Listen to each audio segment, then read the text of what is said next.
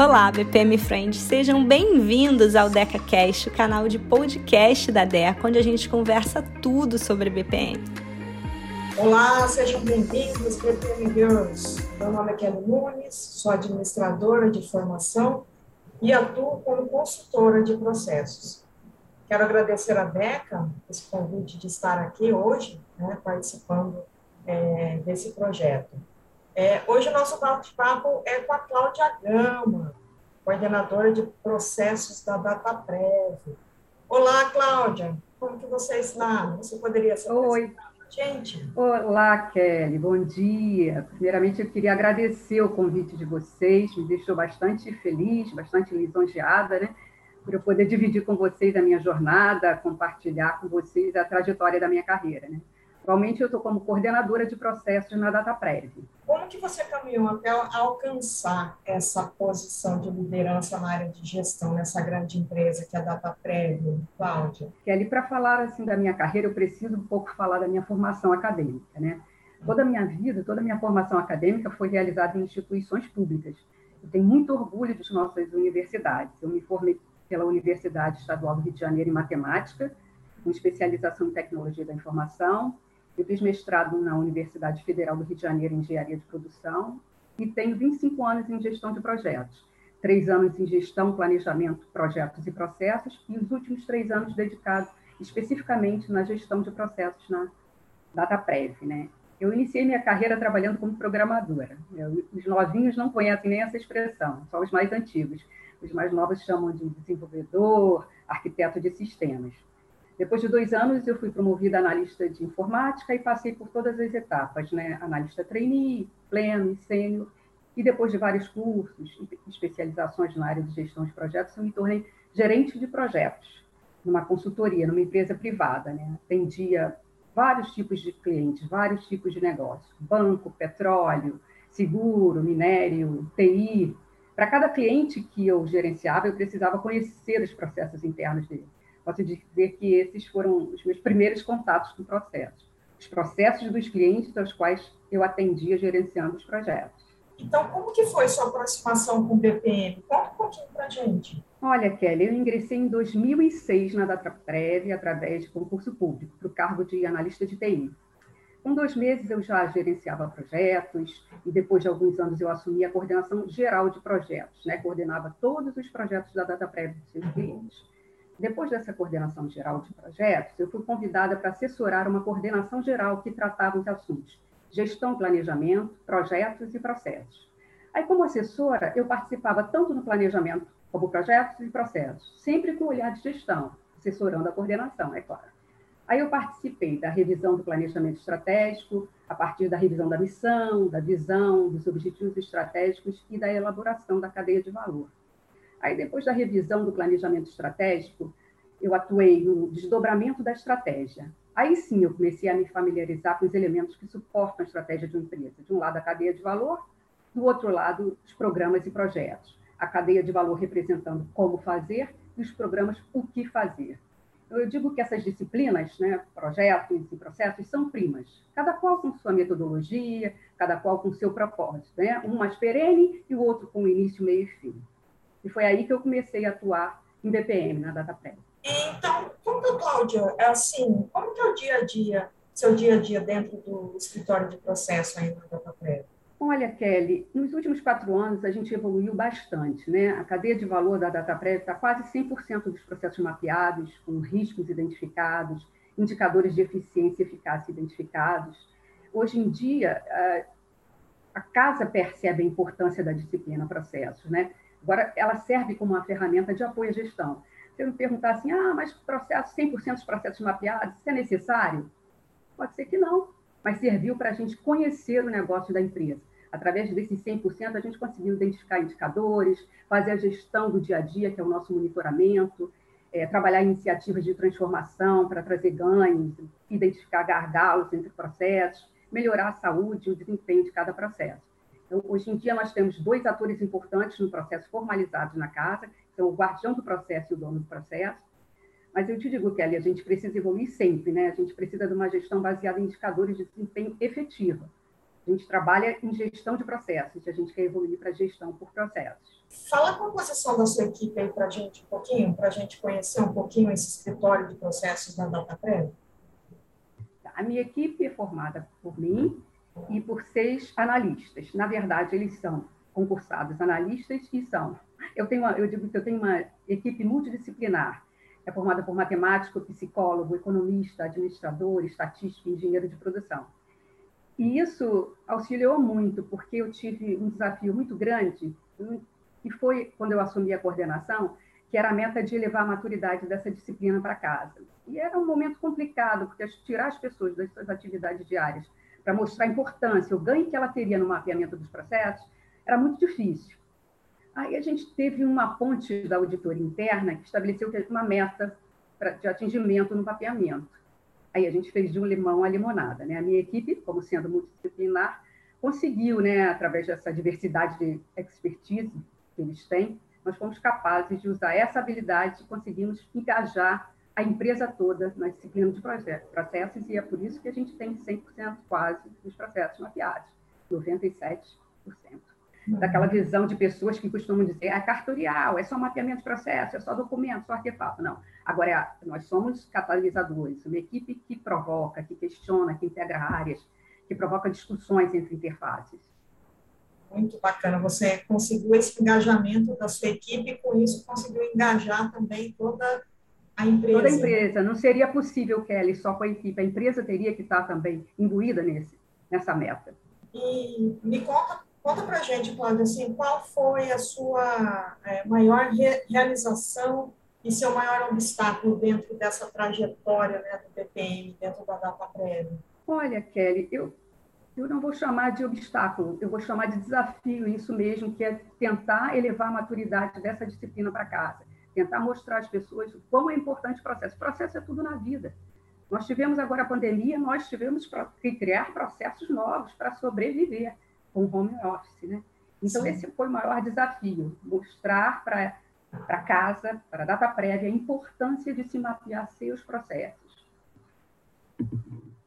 E é, como eu consegui, esse foi uma grande, um grande ganho, né? Como nós conseguimos, né?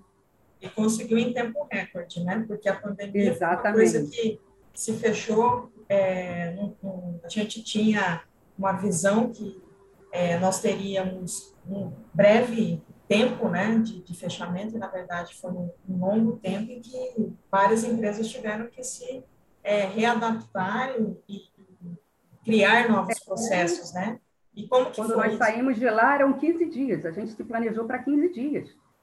E isso foi aumentando um mês, dois meses, meses, três meses. É, é muito bom porque a minha equipe é muito engajada, né? E nós trabalhamos assim por produto e entrega, cada um com sua iniciativa, sabe, sua responsabilidade. Então tudo flui quando você tem uma equipe assim. E me diz assim, como que você é, você acha que o BPM funciona diferente de uma empresa pública, de uma empresa privada ou não? Como que é a sua opinião com relação a isso? Olha, eu poderia dizer que o que eu observo na empresa pública BPM é a forma que eles enxergam a cadeia de valor. Eles enxergam como se fossem umas caixinhas de estruturas organizacionais isoladas, né? Eles não, eles não veem a cadeia de valor como uma coleção que, quando integrada, entrega um valor para o cliente, né? E que várias áreas podem participar dessa entrega de valor. Não é isolada. É como se tivesse um olhar fatiado, sabe, Kelly? Assim, baseado num organograma. Então, isso é um grande desafio para a gente, né? Cada um olha só a sua parte, de acordo com sua atribuição interna, esquece dos outros atores envolvidos.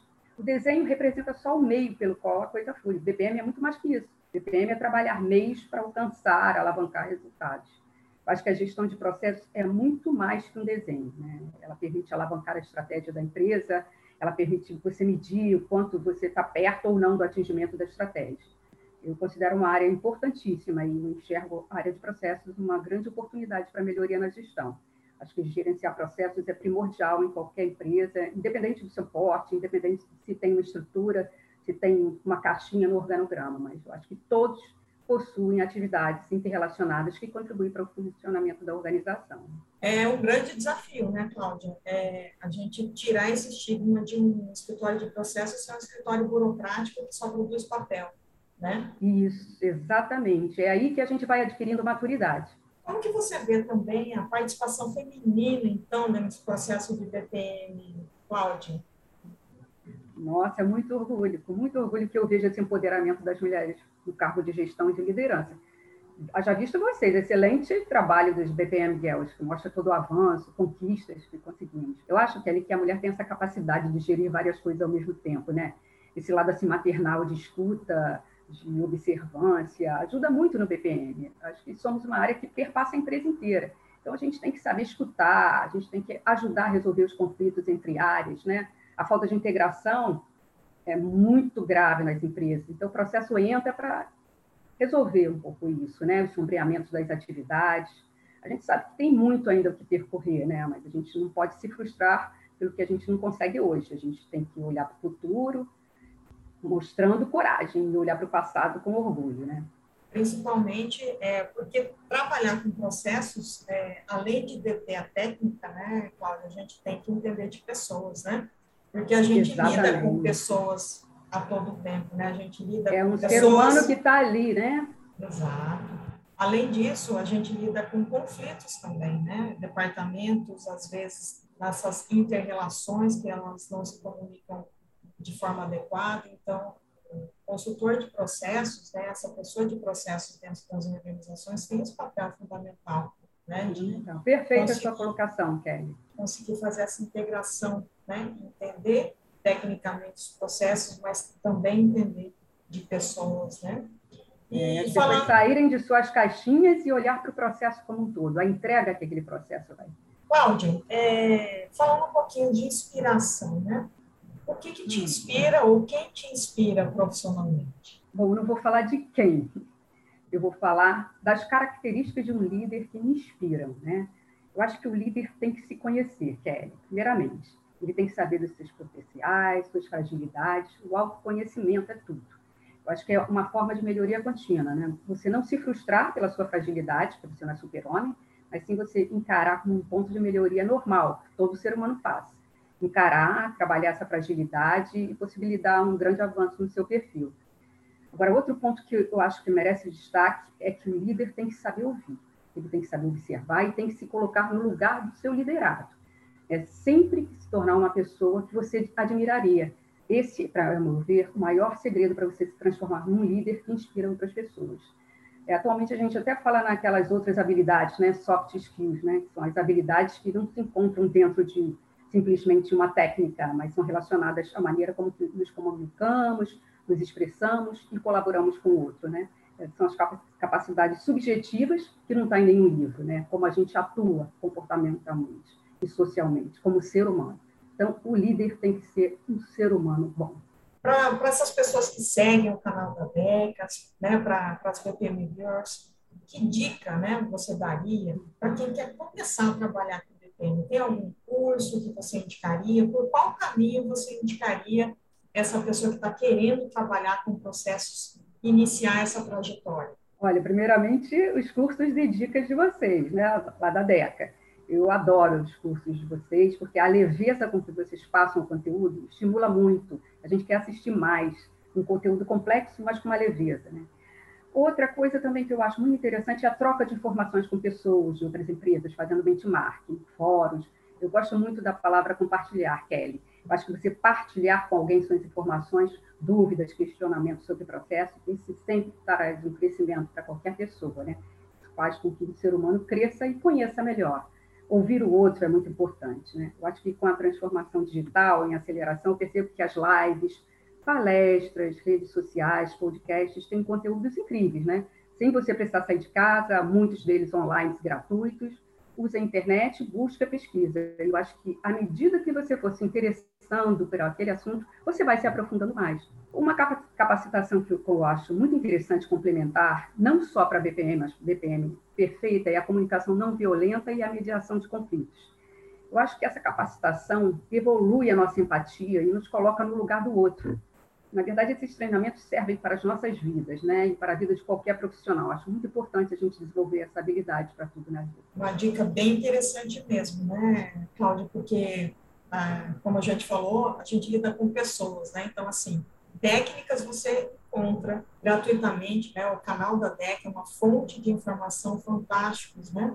É, André Magalhães fornece gratuitamente aí nesse canal da DECA muitas informações relevantes para quem realmente está querendo trabalhar com processos.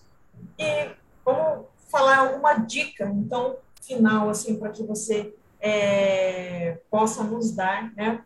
Dar para as BPM Girls alguma dica de filme, algum livro, alguma coisa que você queira complementar. Você tem alguma dica? Olha, Kelly, eu gosto muito de uma expressão que é ócio criativo. Né? O que é ócio criativo? É você saber conciliar trabalho com estudos, lazer, de uma forma equilibrada, né? sem sobrecarregar ninguém, sem extrair o máximo de cada momento. Né? Com ócio criativo, você é capaz de entregar e dedicar inteiramente e se desenvolver melhor. Então, eu indico assim: procurem cultura, procurem grandes pinturas, escritores, procurem arte de uma forma geral uma boa leitura, uma boa música, a arte transforma a nossa forma de pensar, Kelly. Ela nos faz refletir sobre vários aspectos da vida. O conceito acadêmico a gente já tem, a gente tem nas lives, a gente tem o SEBOC, né, que é a Bíblia dos processos. Mas trabalhar plenamente como um ser completo, eu acho que a gente precisa ampliar nosso olhar. E a arte traz isso. Cláudia, estou muito feliz de ter batido esse, esse papo contigo, conhecer um pouquinho como que vocês trabalham a área de processos lá na DataPrev. Eu, em nome da DECA, agradeço a sua participação, a sua disponibilidade e dedicar um tempinho, né, para que você compartilhe aqui com as BPM Girls é, sua experiência, né, e, e por que não, é, sua experiência de vida, né, que você trouxe coisas relevantes acerca também é, de como a gente se comportar né, não só nesse, nessa questão do ambiente profissional, né, mas também é, fazendo essa abertura para que a gente tenha um pouco de, de visão de mundo também. Te agradeço muitíssimo. Eu que agradeço, Kelly. Agradece, por favor, também a Deca. Adorei conversar, compartilhar a minha jornada com vocês. Eu espero que sirva para inspire algumas girls também. E esse empoderamento feminino é muito bom. Gostei muito, me sinto lisonjeada de compartilhar com vocês o meu trabalho, a minha trajetória de vida. Obrigada, mais uma vez. Obrigada a você, Cláudia. Para não perder nenhum episódio do DecaCast, não esquece de seguir no Spotify, assinar no iTunes, marcar as suas cinco estrelinhas, manda seu feedback pelas nossas redes sociais e a gente se fala no próximo episódio.